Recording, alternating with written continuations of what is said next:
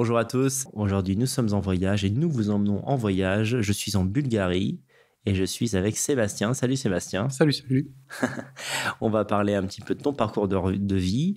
Euh, je lance un, format en quelque sorte avec cette émission qui va continuer euh, tout au long de cette année et des autres années. Lorsque je me déplacerai en Europe et que je rencontrerai des nationalistes français euh, qui se sont installés ailleurs, eh bien, on discutera un, peu avec eux du pays où ils se sont installés euh, pour voir un peu ce qu'ils en pensent, en quoi c'est mieux, en quoi c'est moins bien, etc., etc.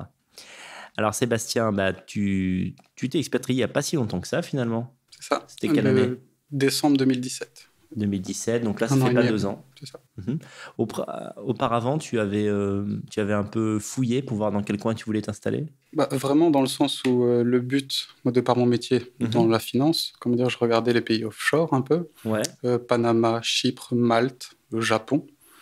Et puis bah, le côté pratique de l'Europe, que ce soit politique, racial ouais. Et financier, bah, m'a plu en fait. Et puis, parce que là en Bulgarie, on a 4 heures de Paris. Donc on est moins loin que Marseille quand on est euh, à Paris en, termes de temps. Ouais. Et du coup, c'est pour ça que je suis venu là. C'est-à-dire que par rapport à ton activité, la, Bulgarie te permettait quand même de, de faire euh, ton métier? C'est ça. C'est que bah, en France, mon job est taxé entre 30 et 60 mhm. suivant comment on déclare les choses. Ouais. Alors qu'ici, c'est maximum 10 D'accord. Donc, euh, je gagne 40 000 euros pour 100 000 euros de gagné. Je, les gagne D'accord, cash, quoi.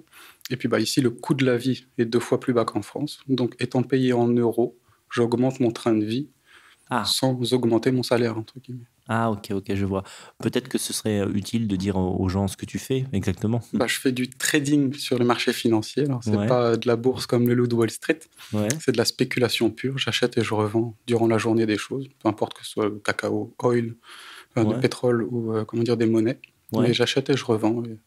D'accord. Que pour moi. Donc, souvent, c'est du court terme, quoi. Exactement, c'est ça. Ça se joue entre une minute et deux heures en moyenne. Ah oui, d'accord. Qu'est-ce que ça exige comme qualité, comme compétence, en fait? Hmm, De la patience et de la discipline. Ouais. C'est ça qui fait tout, tout, tout. D'accord. vraiment le fait de d'oublier son ego, comme j'ai pu te le dire. Le fait de oui, c'est ça, de ne pas croire à des, ambitions politiques ou autres, et mhm. puis d'appliquer les choses strictes. D'accord. C'est vraiment ça. Bon, je rassurez-vous, on ne va pas vous faire une émission entière sur le trading, mais c'est un monde que je connais tellement peu que j'ai envie de te poser quand même quelques questions. Est-ce que tu as commencé par, avec des manuels ou de manière autodidacte? Comment ça s'est passé en fait? bah, Je travaillais avant dans mes entreprises familiales de construction, plomberie, chauffage, électricité. Et puis je suis passé du chantier euh, après des études de thermodynamique et de physique au bureau d'études, ouais. m'occuper des bâtiments comme des maisons. Et puis, bah, je m'ennuyais dans les bureaux. Je préférais la vie de chantier que la vie de bureau, entre guillemets. Et puis, à 22 ans, 21, 22 ans, j'ai découvert les marchés financiers sur Internet, ouais. par la pub euh, classique. Et puis, bah, je me suis... Enfin, c'est un univers qui, moi, me plaisait, dans le sens les mathématiques, euh, la discipline de soi et l'argent. et du coup, bah, je m'y suis mis tranquillement. J'ai quitté mon, mon entreprise on a fait une séparation à l'amiable, ce qui m'a donné euh, un an et demi, deux ans de, battement pour apprendre ce métier-là, que j'ai appris par moi-même, ça, en recherchant sur Internet. Il y a tout ce qu'il faut sur Internet, entre mhm. Et puis, bah, je me suis lancé, et puis Donc, vous écoutez bien, les, amis, euh, quand vous, vous voyez des publicités qui vous disent comment gagner 3000 euros en une journée, vous dites c'est du bidon, ça marche pas. en fait, Sébastien, il l'a fait, ça a marché. ça peut marcher. Mais c'est intéressant de voir qu'il y a quand même une phase de travail où tu dois comprendre euh, les, enjeux. C'est quand même assez long, deux ans à bosser. Euh. Ah, bien sûr. Puis ben, en tout, vraiment, je continue à apprendre tous les jours. Ouais. Mais je suis quelqu'un qui travaille beaucoup. C'est entre, entre 10 et 15 heures par jour que j'ai passé ah H24 sur les écrans. À apprendre, à apprendre, à apprendre. Pour comprendre vraiment. Peut-être des livres aussi, tu as lu des ouvrages Beaucoup, ouais. Bah, il y a beaucoup de traders en fait qui font des petits bouquins, qui, font, qui expliquent leurs techniques, leurs stratégies. Ouais. Et puis bah, du coup, on, apprend des autres pour faire soi-même. Mhm. Éventuellement, peut-être euh, après l'émission, euh, tu me donneras le nom de quelques ouvrages si des gens veulent se lancer pour apprendre Pas de souci, pédagogie, pour commencer. Quoi. Pas de souci, avec plaisir. oui, alors les, les, gens se demandent beaucoup sur le trading quelle est la part de, de chance et d'intelligence stratégique? euh, L'intelligence, elle est strictement zéro. C'est justement quand on pense en avoir qu'on perd, quand on s'estime au-dessus, entre guillemets, de, de, ce qui se fait.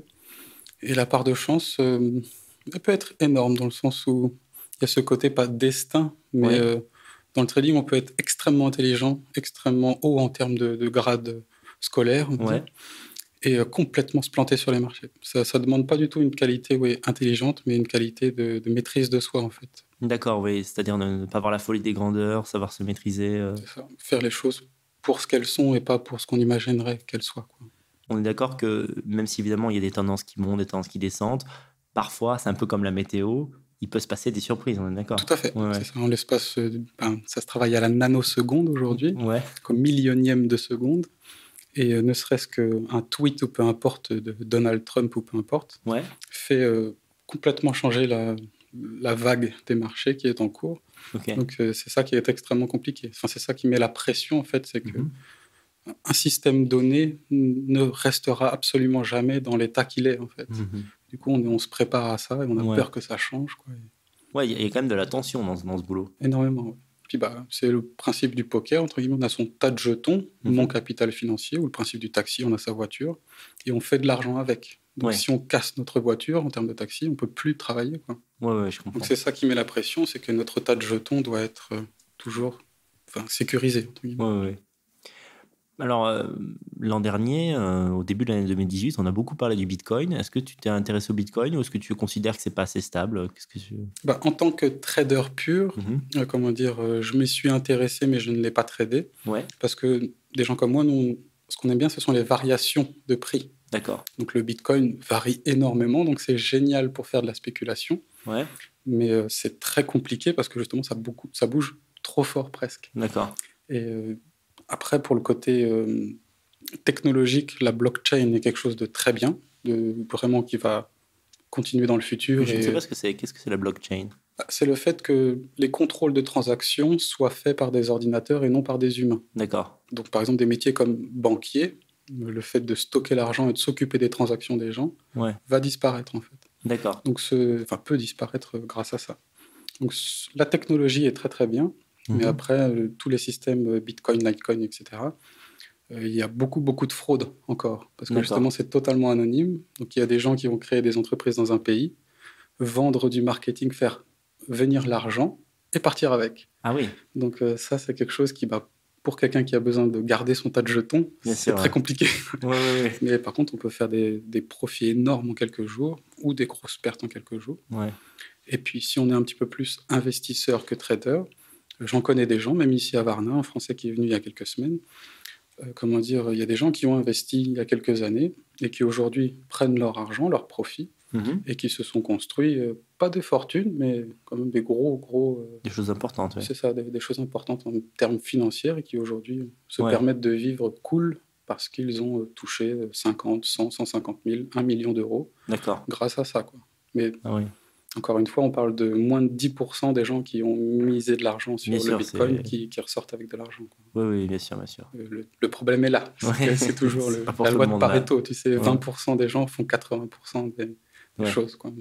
Alors, j'ai une question qui dont la réponse peut paraître complexe, mais est-ce que parfois tu t'es dit que ton métier entrait en contradiction en quelque sorte avec l'idéologie nationaliste qui est très ancrée dans la réalité, dans le concret, alors que la spéculation, il y a vraiment un côté, euh, tout ça est très virtuel, tout ça est assez intangible en fait. Bah, c'est exactement ma, je sais pas comment on peut dire, mais mon volte-face cérébral. Ouais.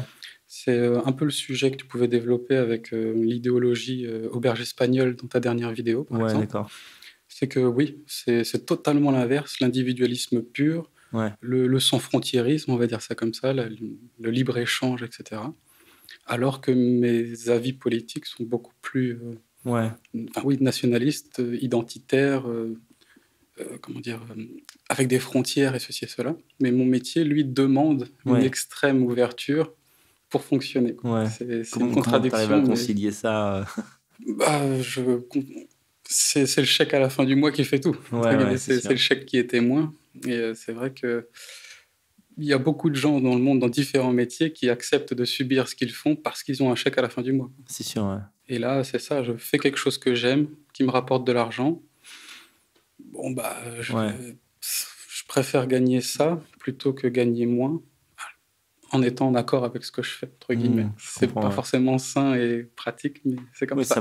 ça, illustre l'importance de, de l'argent et de construire un capital. euh, Malheureusement, c'est ça. J'ai beaucoup été, euh, depuis les années 2010-2009, euh, dans l'esprit politique Ouais. à fond. Enfin, même Internet et toute cette vague-là. Et puis, au bout d'un moment, je me suis posé la question de comment on fait au jour le jour, en fait. ouais. Comment on se bat au jour le jour? Qui c'est qui, qui a un impact sur euh, la vie des autres et ceci, cela Ouais. Et en, est- en ayant une force de frappe financière, on a une force de frappe politique et Oui. psychiatrique sur, euh, sur les gens autour de nous. Et malgré ce côté sans frontiérisme, on va dire ça comme ça, le, le trading permet d'impacter les gens, parce que c'est quelque chose qui Oui. pas fait rêver, mais qui, qui met un imaginaire collectif important. Et le fait de voir quelqu'un plus ou moins réussir, etc., oui, bien sûr. et ben, mais qui se permet de dire ceci ou cela ou ceci ou cela, fait que ça, Je vois ce que tu veux dire, ça laisse une porte ouverte à quelque chose. C'est-à-dire quelqu'un qui, être quelqu'un qui gagne bien sa vie, mais qui en même temps pense ce qu'il veut, et parfois des opinions contraires à l'idéologie dominante. Eh Bien, par exemple, quand on rencontre euh, des gens ou même des femmes, ça peut être, ça peut être séduisant, parce qu'on peut dire finalement, pensait que tous les nationalistes étaient des tocards qui n'avaient pas d'argent, mais finalement certains réussissent, donc on peut réussir avec ses idées, ce genre de choses. C'est vraiment cet état d'esprit-là qui, qui fonctionne en termes de réel. quoi. Ouais, Puis bon, ici encore plus en Bulgarie, le côté d'être français joue aussi euh, sur, pour les femmes. ouais, c'est le Même si je me suis trouvé française, c'est ça. Ouais. Mais c'est vrai que ça, ça a un impact énorme sur, Oui. euh, sur ce qu'on nous permet de faire, euh, enfin, entre guillemets, ce que les gens nous laissent faire et laissent. Mhm. ils ne nous considèrent pas mal si on a quand même une force de frappe financière. Ça Ah, paraît, bah, c'est sûr, ça sûr. paraît triste, mais c'est comme ça. Mais en plus, tu dis ça à l'époque où euh, certains disent que Mark Zuckerberg va peut-être se présenter à l'élection présidentielle américaine. On est vraiment dans l'exemple du milliardaire qui, euh, avec son argent, va s'inscrire peut-être dans le monde politique. Donc finalement, on peut imaginer le contraire euh, avec des, euh, des personnes qui auraient nos idées et qui feraient la même chose. C'est vraiment cette continuité-là du, du George Soros Ouais. au Mark Zuckerberg, en fait, ça, ouais. qui utilisent leur pouvoir, leur force de frappe pour agir dans le sens de ce qu'ils veulent eux, en fait. Exact, ouais. D'ailleurs, tout à l'heure, on parlait de- du Bitcoin. Je crois qu'un certain nombre de nationalistes américains ont fait de l'argent avec le Bitcoin parce qu'ils ont eu l'intelligence d'investir très vite. Ça, Et il donc, existe euh, même des, des- enfin pas des bitcoins, mais des, des crypto-monnaies comme ça qui se sont euh, greffées exclusivement pour des groupes politiques. C'est vrai. Donc Mhm. euh, pour se, se créer une, une certaine, euh, comment dire, euh, une certaine indépendance, Ouais. et ben ils se sont dit tiens, comme tu pouvais le, le- aussi le dire dans une autre vidéo, euh, comment dire, euh, ça commence par l'indépendance financière en fait. Bien Même sûr. si on est dans, le- dans, dans ce, ce monde sans frontières, ce, ce côté d'avoir un poids Ouais. face aux autres est Mhm. extrêmement important. quoi. Mhm, bien sûr. Donc ça, ça peut jouer. Enfin, ça joue énormément aujourd'hui dans le monde dans lequel on est, en tout cas. Alors au début là, de notre entretien, tu nous as dit que ce qui t'a fait partir de France, entre autres choses, c'était le, les impôts, les taxes. Euh, Au-delà de ça, euh, quelles, sont, quelles sont les raisons qui t'ont fait euh, partir de France? Bah, le, le côté financier brut Ouais. euh, est la première raison, Mhm. mais le côté politique, et pas racial, mais je veux dire de l'environnement de tous les jours, a Ouais. été le facteur 2, euh, 1,5. Oui, oui. Dans le sens où bah, c'est aussi pour ça que j'ai choisi plus la Bulgarie que Panama ou le Costa Rica ou des pays comme ça. Parce qu'ici, euh, malgré tout, on se sent chez nous. On Oui. est entre gens qui nous ressemblent, qui ont plus ou moins la même culture, Mhm. la même histoire, on va dire ça. Leur histoire, on l'a appris, eux l'apprennent à l'école. Oui. Ce qui fait qu'on parle le même langage au final. En fait. C'est vrai. Et, euh, et ici, il n'y a aucune, pas gêne, mais le, le pays étant plus petit, euh, les choses se disent plus facilement. Ouais.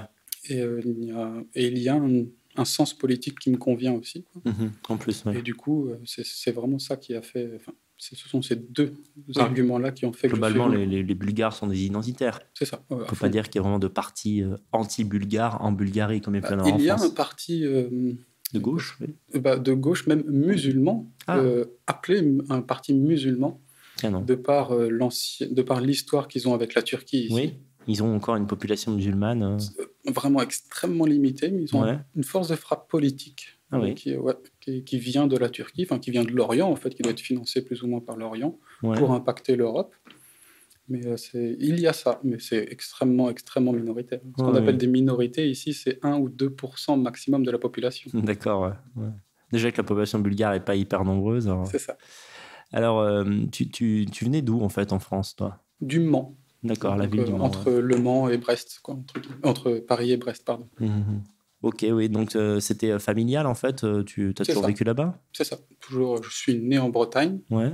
mais comment dire, les divorces ont fait que je me suis retrouvé dans la ville du Mans. Mhm. Et puis toute ma famille, on va dire, financière et entrepreneuriale était au Mans, créé des entreprises au Mans sur plusieurs générations.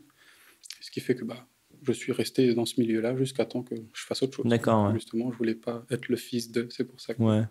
Tu, tu, au niveau de ta sociologie, ton milieu, c'était quoi? Classe moyenne plus? Quelle classe moyenne? C'est ça, classe moyenne, qui est devenue plus ou moins cadre dans les années 2010. Oui.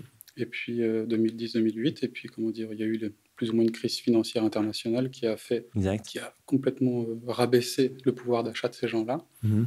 qui a détruit la mentalité aussi des entreprises. Avant, c'était, euh, par exemple, pour le cas des entreprises de ma famille, c'était des gens entrepreneuriales du bâtiment qui ouvraient des entreprises du bâtiment. Ouais. Et ça a été racheté par un financier parisien qui connaissait rien au métier, qui est venu, qui a euh, dégraissé l'entreprise, etc. Tout cet esprit marketing qui s'est venu, qui, qui s'est rajouté à tout ça. Ouais. Et du coup, euh, ça a aussi changé ma manière de voir ce qu'était l'entreprise aussi. D'accord. Dans, au milieu de ta famille, euh, tu, tu es le seul à avoir ces idées ou euh, Ben, encore une fois, comme tu pouvais le dire dans, dans une vidéo récente, euh, la mentalité euh, de mon grand-père, de, de- des générations au-dessus de moi, était vraiment celle de, de, de Fillon, en tout cas de la Ouais. droite euh, entrepreneuriale, du travail, avec Ouais. ceci et cela. Et, euh, et puis, bah, avec le temps, Mhm. ça, j'ai vu les choses basculer. Entre guillemets. Dans les repas de famille, on pouvait discuter de, de choses de, de droite, etc., sans problème. Ouais. Et euh, depuis, euh, pas l'élection de Macron, mais même depuis Hollande, j'ai l'impression, Ouais.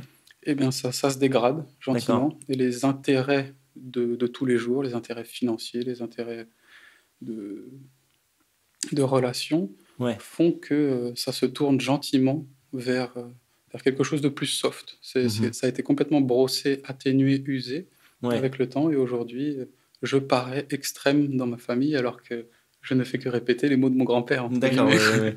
Enfin, c'est que ce que tu dis, c'est que l'électorat de droite, peu à peu, épouse l'idéologie mondialisme pour préserver euh, ses intérêts de classe. C'est exactement ça, ni plus ni moins. quoi. Il n'y a Ouais. aucune, euh, aucune morale, aucune, euh, aucun désir autre que de garder ce qu'on a. Oui. Est-ce que ça se traduit par plus de souplesse, même euh, dans la vie de tous les jours, acceptant par exemple que certains membres de la famille soient avec des noms blancs, ce genre de choses euh, Ça, ça rentre dans ces choses-là. Ouais. Alors, j'ai jamais eu une famille qui était contre-extrême et ceci, Oui, oui, cela. oui. Mais, euh, comment dire, aujourd'hui, ça, ça joue. Avant, Oui. on pouvait dire les Arabes, Oui. et maintenant, repas de famille, ben, on le dit moins. Si- S'il devait y avoir par exemple un homosexuel, on va pas trop tiquer là-dessus. C'est euh, ça. ouais, Moi, j'ai toujours grandi dans le truc du euh, c'est pas possible Ouais. d'avoir un homosexuel dans la famille ou des choses comme ça. Et euh, aujourd'hui, ça se, ça se développe. Alors, très bien, bien, pas bien, je sais pas quoi, mais euh, c'est comme ça. Ça, ça Ouais. évolue dans ce sens-là. Ouais. C'est usé avec le temps, quoi, abrasif. quoi. Bah, je- moi, je te connais pas beaucoup, mais tu as l'air d'avoir une personnalité assez conciliante, euh, intelligente, diplomate. Et ce que je veux dire par là, c'est quelle a été ta stratégie? Est-ce que toi, tu, en famille, tu, tu- tu dis ce que tu penses ou est-ce que tu gardes pour toi parce que tu dis ça sert à rien, ils sont loin de tout ça? Comment, comment fais-tu en fait au repas? Eh bien, c'est encore, encore une fois par rapport à la force de frappe financière, enfin, en tout cas l'impact économique, qui fait qu'on peut, se- que je peux me permettre de garder mes idées, en fait. D'accord. C'est la, la recherche de l'indépendance que j'ai faite par rapport à- aux entreprises familiales qui fait que je peux continuer à me tenir droit. Je si j'avais ouais. dû, à- si j'avais, si j'étais resté dans, dans le système euh, familial d'entreprise, j'aurais plus ou moins dû euh, la fermer, enfin la boucler, Mhm. parce que euh, je dépendais d'autres. Et aujourd'hui, si je réussis par moi-même, Oui. eh bien, ça me permet de pouvoir continuer, à, en tout cas, à exprimer ce que je veux. D'accord, je comprends. Oui, si tu étais le, le- le- le vilain petit canard de la famille euh, qui était euh, à Pôle emploi ou autre, là, on prendrait pas tes idées au sérieux, on te dirait de te taire, alors que là, tu avoues au chapitre. En fait. C'est exactement ce, ce truc-là. Ouais. C'est aussi ça, de, de cette, de cette mentalité-là que j'ai voulu échapper par, Ouais. euh, par le fait de créer mon entreprise, ma, ma société, parce que j'étais le fils d'eux. Et Mhm. quand t'es le fils d'eux, bah, t'es le fils de, de quelqu'un d'autre, oui. quoi, en fait. Et cette autre personne, si elle a tel ou tel avis, eh ben, je, je ne suis que le suppléant de ça. D'accord. Alors que là, en cherchant mon indépendance, eh bien, je peux garder mon indépendance aussi euh, politique, on va dire ça comme ça. D'accord. Alors, pour revenir un peu sur le trading, euh, est-ce que tu constates que dans les milieux dits d'extrême droite, il y a une vision de l'argent qui est. on a tendance à diaboliser l'argent et ceux qui en gagnent. est-ce que comment tu vois ça, toi? Est-ce que tu penses que c'est ridicule? Est-ce que tu penses que ça a un sens bah, Je peux comprendre parce que justement, dans les, générations au-dessus de la nôtre, par exemple, ça pouvait être. Enfin, c'est le George Soros, le cliché du George Soros, entre guillemets, qui a impacté la, mentalité des gens. Quelqu'un qui a du pouvoir financier, un pouvoir politique et social. Et du coup, euh, suivant ce, qu'ont fait ces gens-là, on pense que c'est bien ou pas bien. Aujourd'hui, on pense que c'est pas bien, mais il y a encore dix ans, euh, bah, en fait, les Mark Zuckerberg, tout ça, c'est bien, ils développent, ils ceci, cela. Donc, je pense que aujourd'hui, enfin, j'ai l'impression que euh, comment dire ça Oui, la, vision financière a été complètement euh, détruite mhm. pour la partie de, pour les gens de droite, alors que pour moi, à mon sens, c'est la force de frappe numéro un. C'est le facteur 1 qui va faire qu'on peut agir sur la société, sur nos voisins, sur nos familles. Et je trouve ça extrêmement dommage que, la, valeur de l'argent en termes euh, descende mhm. dans, la mentalité des gens. Et, je pense que oui, ça a été. Euh, la bourgeoisie était de droite, on va dire ça comme ça pour faire très court. Et ça s'est atténué dans le sens où on a gommé l'efficacité de l'argent pour euh, ses opinions. Mhm. Et ça, je trouve ça extrêmement dommage. Et aujourd'hui, ça perdure. Justement, ce côté, euh, bah tiens, tu réussis, donc tu fais partie du monde sans frontières. Oui. Pas forcément. C'est en réussissant que je vais peut-être pouvoir agir sur le monde sans frontières. C'est vrai, c'est vrai. Euh, parce que, par exemple, moi, il y a quelque chose que je me dis toujours, c'est qu'on se plaint qu'il n'y ait pas beaucoup de femmes dans nos milieux, et notamment comme représentantes, par exemple, animatrices, ce genre de, ce genre de, de poste. Il faut quand même pas oublier de dire aux gens que les femmes que vous voyez à la télé, qui sont très jolies, très classes, sont payées pour faire ce qu'elles font. Elles le font pas par plaisir. Donc, si, si les milieux nationalistes généraient de l'argent, eh bien, en fait, nous pourrions payer euh, des femmes pour représenter de manière euh, expressive, jolie, euh, euh, bien incarner en fait nos idées. Parce que le problème, c'est que c'est difficile dans un monde aussi violent que le nôtre, très gauchiste et très hostile à nos idées, de dire à une femme, écoute, tu vas sacrifier ta vie publique pour bénévolement pour la cause. Il faut être très très motivé quoi. puis le l'impact moral aussi. Enfin, il y a tout ce monde marketing aussi qui fait que dans nos milieux, si on commence à faire du vrai marketing brut, il y a mhm. du marketing de neurosciences, si on impacte les gens avec des filles ou avec des choses comme ça, ah, on nous reproche tout de suite le fait de jouer le, jeu de l'ennemi en fait. Mhm. Ah bah tu fais comme tu parles comme ça pour impacter les gens. Mhm. Oui, c'est vrai, c'est le but. Oui. Et, ça, en plus, tu sais, il y, a un peu une. Ce qui est paradoxal, c'est que les mêmes, les mêmes mecs qui te disent ça, s'il y a une nana qui traîne dans le milieu national, il suffit qu'elle fasse une photo, elle a 400 likes. Et c'est ces mêmes mecs qui like. Donc, cette euh, dissonance cognitive-là est très, très intéressante à regarder.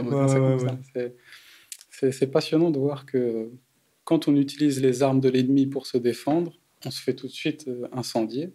Alors que dans le monde dans lequel on vit, pour impacter 60 millions de personnes en France, il faut jouer de ces armes-là. il, faut, euh, il faut absolument attirer oui, puis bien sûr. avec un beau parfum, avec un, beau visage, pour que les gens se, se, rassemblent vers quelque chose qui. Parce que des gens comme toi ou moi, on va passer énormément de temps à comprendre, mais il y a des gens qui vont juste euh, se rallier à la communauté. Oui, oui, bien sûr. Et les gens qui se rallient à la communauté sont impactés par des choses très simples, en fait. Bien sûr. Très primaires. Et puis, c'est une mauvaise compréhension aussi de l'histoire humaine, parce que euh, avant nos ennemis, c'était les Européens qui dirigeaient le monde. Et pour diriger le monde, qu'est-ce qu'ils utilisaient comme arme L'argent, les femmes. C'est-à-dire quand pour signer des traités, euh, parfois on fait venir des femmes à des réunions pour motiver un peu des gens à aller un petit peu plus vite pour signer le, traité. Enfin, des, petites magouilles comme ça. Et depuis, euh, entre guillemets, la, Grèce antique et tout ça, on met des beaux hommes pour valoriser sa société. Bien sûr. ou alors l'Allemagne. voilà, c'est ça, c'est là qu'on voit la différence.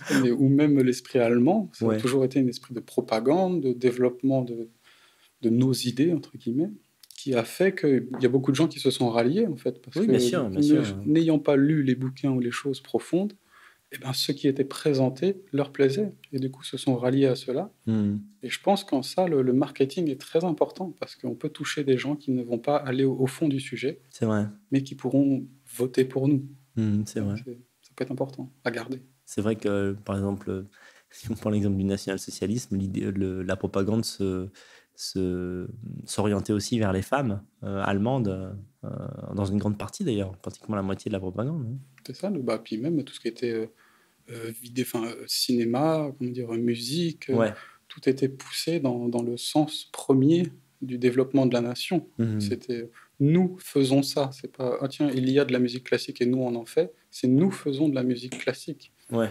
Et euh, dans le sens, c'est presque nous qui créons les choses. Ouais, tout à fait. Et, euh, ça, ça permet un sentiment de, communauté qui est, qui est pas à négliger, je pense. Mmh, mmh. Alors, euh, je reviens à la Bulgarie. Comment on vit en Bulgarie, dis-moi? Bah, J'aime à dire qu'on que la vie est très très douce par rapport à, à ce qu'on peut connaître en France. Il n'y a aucune aucune violence dans la rue, il n'y a aucun, euh, comment on appelle ça euh, Insécurité hein. Oui, voilà, il n'y a aucune insécurité, il n'y a aucune, aucune violence primaire, il n'y a pas de, on peut laisser son, son, vélo dans la rue sans se le faire voler. il y a encore cet esprit un peu comme on peut voir à Londres avec le, quand on achète son journal, on met une pièce et puis on en prend un, on n'en prend pas 50. Oui, oui, oui. Et ben là, on a un peu la même chose ici. Il y a, il y pas besoin de surveiller le client parce que le client, ne... il y a un contrat de confiance entre les gens en fait dans le peuple. du coup, la, la vie est, est, douce, les gens ne parlent pas euh, latin, enfin entre guillemets, c'est pas l'esprit latin de l'Espagne ou de l'Italie où ça parle fort dans les rues, etc. C'est des gens qui vont rester très polis, très, très discrets dans ce qu'ils font. Et, ça, c'est vraiment agréable. Enfin, Pour quelqu'un comme moi, c'est vraiment agréable de pouvoir euh, tranquillement vivre sans avoir de, pression extérieure, sans penser justement quand tu sors à, oui. oublié de fermer ta porte ou des choses comme ça, si ça n'existe pas. Mhm. Et c'est vraiment très agréable à, à découvrir, parce que je ne l'ai jamais vécu en fait. C'est nouveau encore pour ça. Alors, quand on ne connaît pas la Bulgarie de loin et des clichés qu'on en a, on, a l'impression que c'est un peuple où les hommes sont assez rustres, peut-être violents lorsqu'ils boivent. Est-ce que, est que tu as considéré que c'était faux en vivant ici? Comment tu... Moi, le premier, comment dire, euh, euh, j'avais rencontré un Bulgare il y a 8 ans. Ouais. Et pour moi, je lui avais dit, mais c'est la neige et la vodka.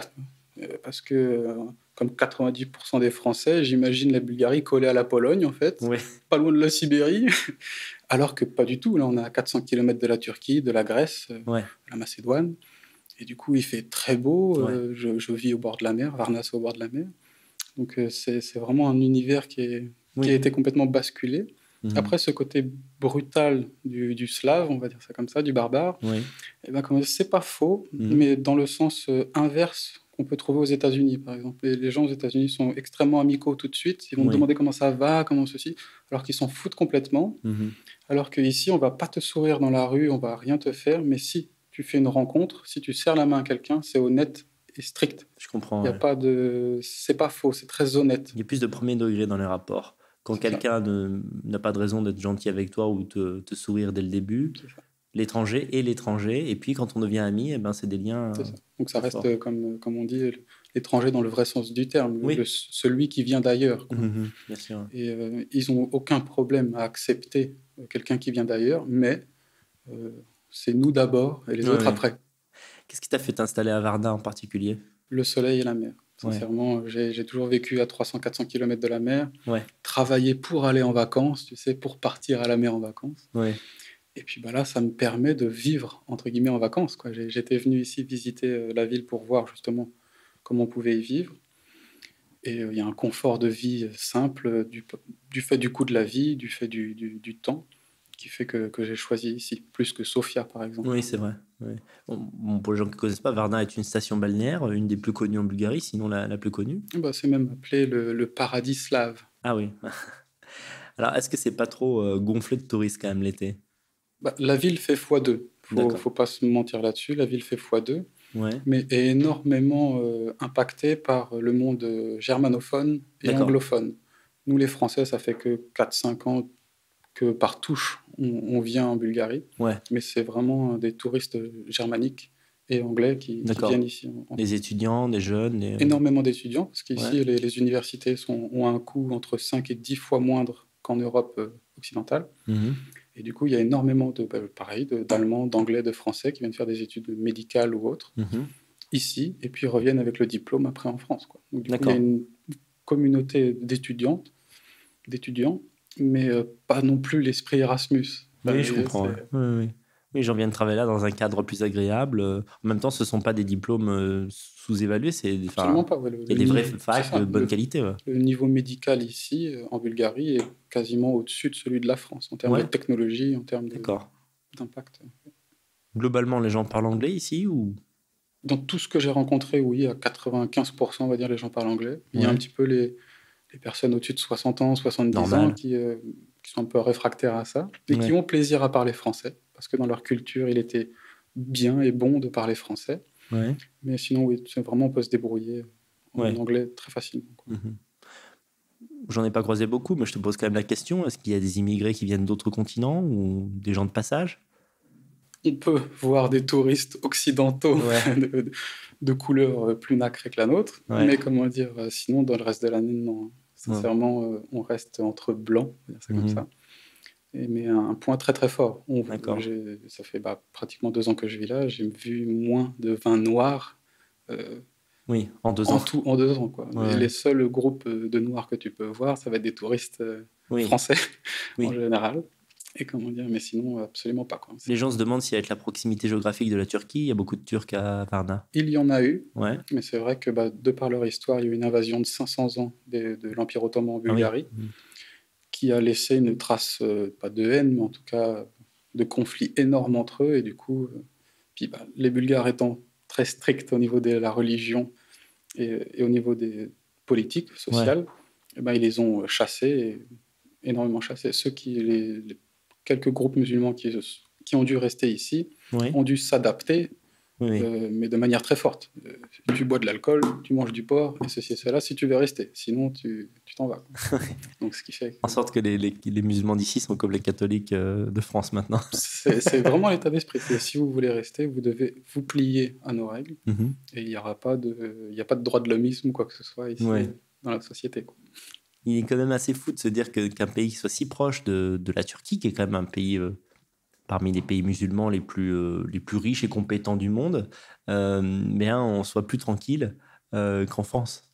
Bah, c'est ça, c'est aussi, euh, bah, de par la dureté, on va Mhm. dire, turque et la dureté slave, eh ben, ils, ont, ils se sont compris entre eux. Mhm. Ils se tapent pas dessus pour rien, ils ne s'aiment pas, on ne se voit pas. Mhm. Et du coup, il n'y a pas de mélange, en fait. qui, ils n'ont pas l'état d'esprit du mélange, c'est nous et eux, eux et nous.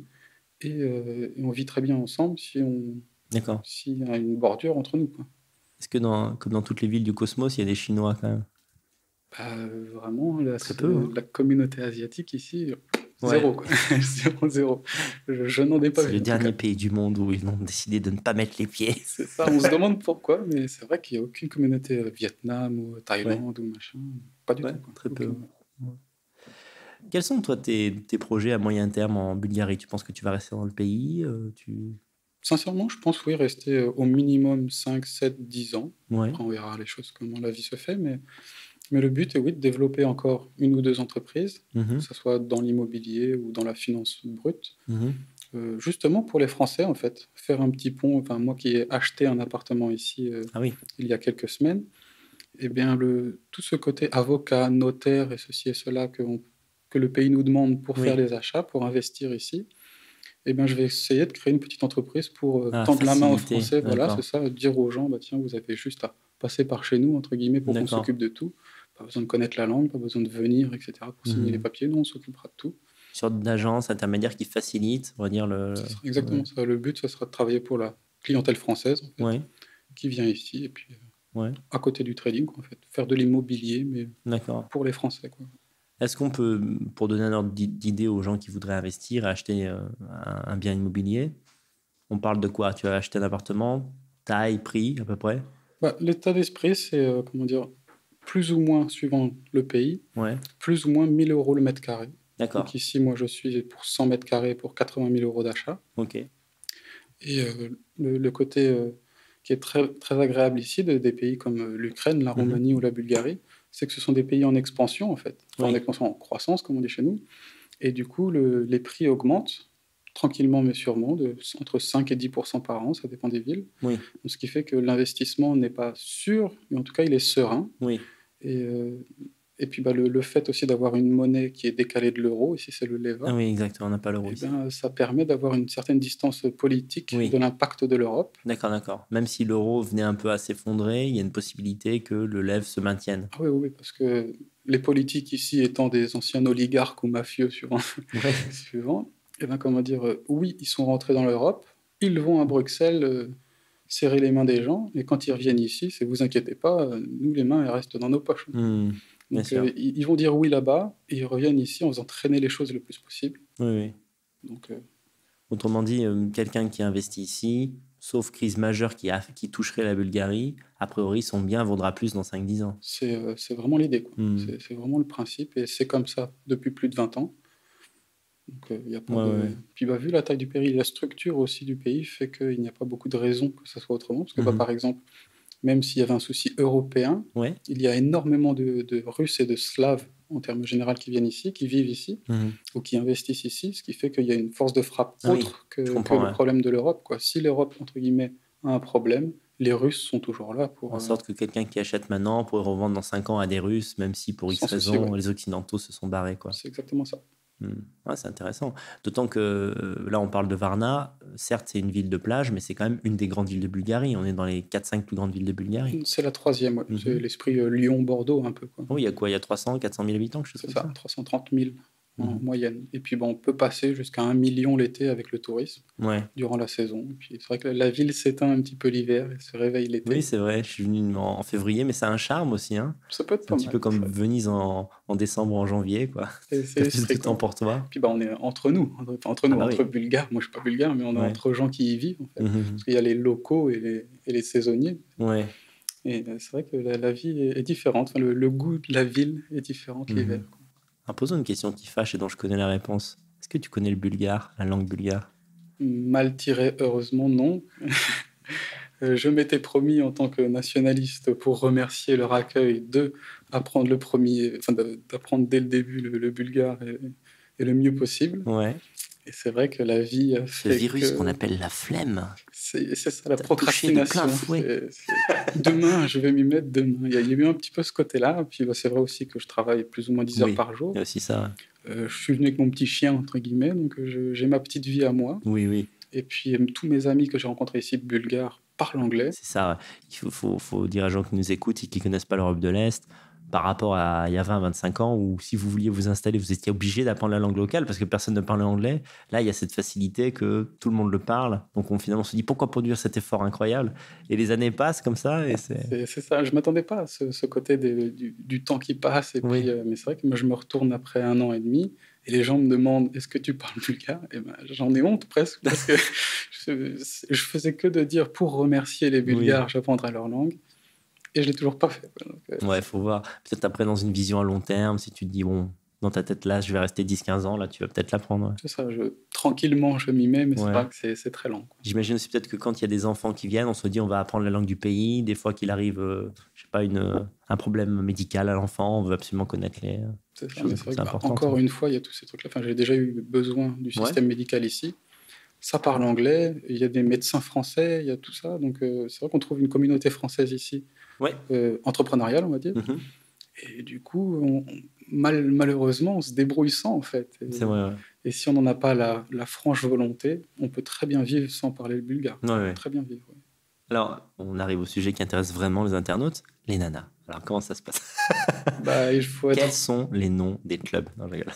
il faut être honnête, hein, le, le nombre de, be- de très belles femmes, des 10 sur 10, Oui. comme on dit dans notre, dans notre milieu YouTube, euh, au mètre carré est énorme. Oui, Le- le- par rapport à la France, ou même par rapport à l'Italie, alors qu'il y a de très jolies femmes en Italie ou Mhm. en Espagne, le, nombre de belles femmes au mètre carré est, est nettement supérieur ici. On Mhm. ne peut pas marcher, on ne peut pas passer une journée sans voir une très belle femme. oui. Puis ce sont des, je trouve, moi, ce sont des femmes qui ont encore de la classe, dans le sens euh, des femmes qu'on va regarder de loin Oui, oui. et qu'on va apprécier de loin. Et puis quand elles passent, il y a le parfum, il y a, il y a encore une. Au-delà de la beauté du visage, il y a le degré de féminité. c'est C'est-à-dire ça, comment il elle y a se vraiment un charme déplace qui, dans l'espace. développé. ouais. Ouais. Et ça, c'est vrai que il faut être honnête. Ouais. Le- les pays slaves ont de très belles femmes et, et Ouais. c'est comme ça. Mais c'est dangereux. Un, un avocat ici m'a, après pour l'achat de l'appartement, Ouais. Il m'a conseillé de faire très très attention aux femmes parce que lui sortait de quatre divorces Ah oui, d'accord. et que la beauté ne faisait pas forcément. Oui, comme tu, tu vas probablement t'en es un peu au début de ta carrière de trader, mais comme tu vas peut-être gagner de l'argent, il faut que tu fasses attention. C'est ça. Alors, C'est pourquoi j'ai trouvé la femme de ma vie. une française. Exactement. C'est ça qui est génial, c'est que je suis venu en Bulgarie pour trouver une française. quoi. Ouais. Super. Quelle ironie. c'est en ça que. Tant mieux. c'est ça. On voit quand même l'importance, bien sûr. Moi, je me sens profondément européen, mais la langue a une importance considérable. Elle, unit quand même les gens. Non. Puis, euh, bien, par exemple, j'ai eu une femme bulgare durant plusieurs mois. On a, plusieurs mois, on a vécu ensemble, c'est cela. Et euh, on parlait anglais ah euh, ensemble, et mhm. ça, c'est suffisant, mais mhm. ça ne l'est pas assez pour exprimer nos émotions. surtout nous, en tant que Français, on a énormément de mots pour expliquer des sentiments. Et euh, de ne pas avoir cette, euh, cette possibilité d'exprimer les choses euh, use à la fin du temps. Mhm. Enfin, avec le temps, ça, ça énerve de ne pas pouvoir dire ce qu'on pense ou que les choses soient mal prises. Et du coup, le fait d'avoir rencontré une belle Française fait que on, on, respire dans, justement dans, dans ce qu'on exprime. Oui, bien sûr, bien sûr. De toute façon, à une échelle de masse, c'est toujours un peu un pis-aller que de ne pas être avec une, femme de sa culture, même si euh, les cultures sont proches, euh, bien sûr. Quoi. Vraiment. Puis euh, mm. Tout le côté, enfin moi qui ai un, comment dire, un poids familial important, c'est quelque chose de d'important de les repas de famille j'imagine dans le futur les repas de famille ou les choses comme ça même au sein de la famille avoir quelqu'un qui est, qui est français a plus de, de valeur objective c'est ça. Et ça sera moins compliqué ça sera ce sera plus simple d'avoir une française en, termes finaux. C'est vrai que la langue commune, moi, je, le conseil que je pourrais donner à, euh, aux, aux, Slovéniens ou autres qui nous écoutent, c'est que euh, lorsque vous êtes tombé amoureux d'une femme qui n'est pas française, si vous voulez la garder et que le couple fonctionne, si elle ne parle pas la langue, il faut que vous appreniez la sienne. C'est important de parler la même langue. Moi, par exemple, je suis avec une Roumaine, comme vous le savez, mais euh, ma Roumaine parle français, parle très bien français. Et c'est ce qui fait qu'on est sur une même longueur d'onde pour l'éducation de l'enfant, pour plein de choses. Euh, mais c'est important. Euh, parler une langue intermédiaire, c'est. À ce titre-là aussi, euh, en tout point, je, développerai ce que tu dirais là, dans le sens où si je suis un Français à l'étranger, mhm. je ne suis pas chez moi, entre guillemets, et si en plus je ne parle pas la langue, il faut absolument que je me soumette à l'esprit du pays. et du coup, ça, le fait d'avoir une Française, et c'est ça aussi qui m'a qui fait basculer vers entre guillemets, une Française, c'est parce que je, suis français et que j'ai mes qualités de français. Je, recherche une vie de français, en fait. Je ne suis pas slave. Et me plier à une mentalité de vie de tous les jours slave, eh ben, c'est pas moi, en fait. Tu t'expatries quand même, tu t'es pas expatrié à 15 ans, tu es expatrié plus tard, ta vie euh, mentale était construite. C'est dur de changer après quand on est un adulte, C'est ça. Et je suis partie des gens qui sont fiers d'être français et complètement diluer ça sous prétexte d'amour, c'est pas du tout mon sujet. Mais dis-moi, ta française, elle est pas jalouse de toutes ces bulgares autour là qui peuvent tourner? Il faut lui demander, mais elle est, elle est plus belle que toutes ces bulgares là. ah, bonne réponse. C'est elle qui la rend. Quel gentleman. On fait ce qu'on peut. Alors, qu'est-ce que tu. Bon, tu n'es pas forcément en position de donner un conseil, mais je te pose quand même la question. Euh, on a des Français qui nous écoutent, qui ont 20, 25 ans. Qu'est-ce que tu leur conseillerais de, de suivre leur instinct Tu leur dirais allez-y, expatriez-vous, c'est sûr que c'est mieux. Enfin... Moi, je leur dirais, après, ça va dépendre aussi des relations familiales et financières, comment ces gens-là sont bloqués ou non par leur famille et leur travail. Mais il faut au moins essayer. Au moins essayer d'aller goûter autre chose pour voir si on aime ou si on n'aime pas, quelques mois ou quelques semaines ou des choses comme ça mais il faut au moins essayer, parce qu'aujourd'hui, la, vie française en France est extrêmement pressurisée, ben, justement en termes financiers, les loyers, les prix de l'alimentation, etc., est très important. Et on peut trouver d'autres endroits où la vie est plus douce, où le coût de la vie est plus bas, mhm. et le, le regard dans le miroir est on est plus fier de soi ailleurs que chez nous quelque part. Ouais, c'est paradoxal. Moi, je conseille vraiment d'essayer. Mhm. ça ne, plaît, ça ne plaît pas forcément à tout le monde d'être ailleurs, d'être loin de sa mhm. famille, même si en termes d'avion, on est à 4 heures de Paris. c'est une distance euh, quand même psychologique. C'est euh, même si on peut y être en 3 heures, ça reste quand même l'autre bout de l'Europe. C'est ça. C'est vrai que moi, je le conseille vraiment. Mhm. Après, bien sûr, comme je disais, c'est pas donné à tout le monde, mais c'est. N'y a pas besoin de, grands moyens financiers, comme euh, j'ai pu te dire. Je suis venu avec euh, mon chien et 20 kilos de bagages. J'ai loué un appartement sur Internet. Ouais. Et euh, je suis arrivé ici, on m'a donné les clés. Et c'est tout. Il n'y a, rien de plus compliqué que ça pour venir dans un pays européen. Mais je pense qu'il faut, il faut, vraiment essayer pour éviter de, de rentrer dans une certaine dépression de, l'Occident, mhm. on va dire. Et voir qu'il est possible qu'il existe autre chose. Mmh, mmh, mmh. Après, on choisit ou pas d'aller voir cette autre chose, mais en tout cas, essayer de goûter pour dire j'aime ou j'aime pas. Quoi. Malgré ton ton allégresse au quotidien de vivre euh, dans un pays européen en Europe. Euh, est-ce que parfois tu, tu ressens une, aigreur quant au fait d'avoir dû quitter la France pour des raisons politiques et fiscales ou autres? J'ai pu l'avoir vis-à-vis de mes compatriotes politiques. Ouais, ouais.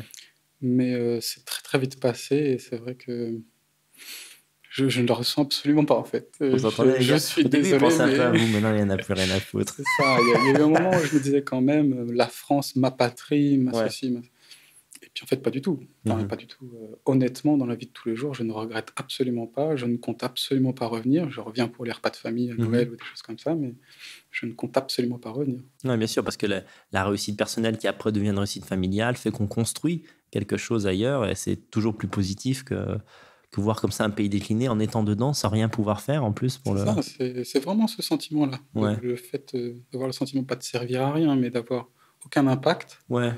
Et que avec la masse de gens que l'on est, 65, 69 millions de Français, euh, on n'est rien. Et ben, mhm. ça, moi, personnellement, ça me pesait beaucoup. Quoi. Alors que ici, je suis partie des expatriés, des 2 ou 3% de Français qui sont à l'étranger. Et je fais partie d'une communauté déjà beaucoup plus fraternelle, beaucoup plus. Oui, c'est vrai.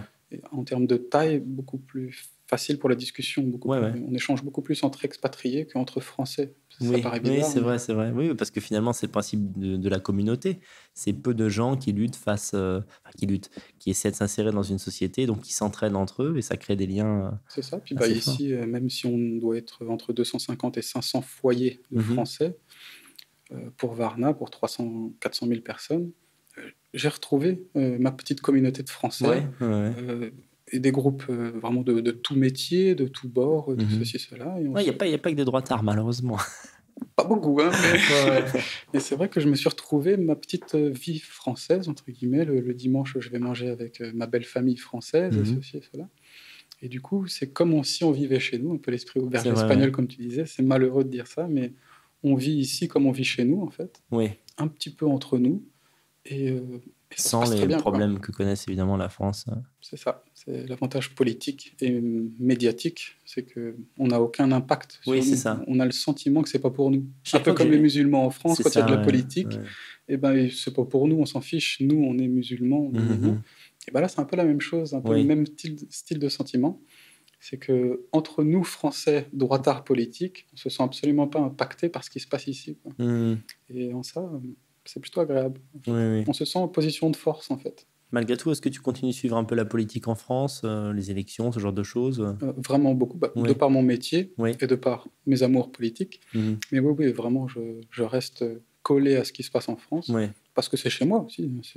C'est mon chez moi, c'est là où j'ai grandi, c'est là où sont ma famille, mes, mes, neveux ou des choses comme ça. Donc, euh, il est important pour moi de garder ce lien-là pour aussi ne pas tomber dans le dans le sans-frontiérisme total, quoi. du moi-je, moi-je. Déracinement absolu, ou vraiment, la vie n'a plus de sens.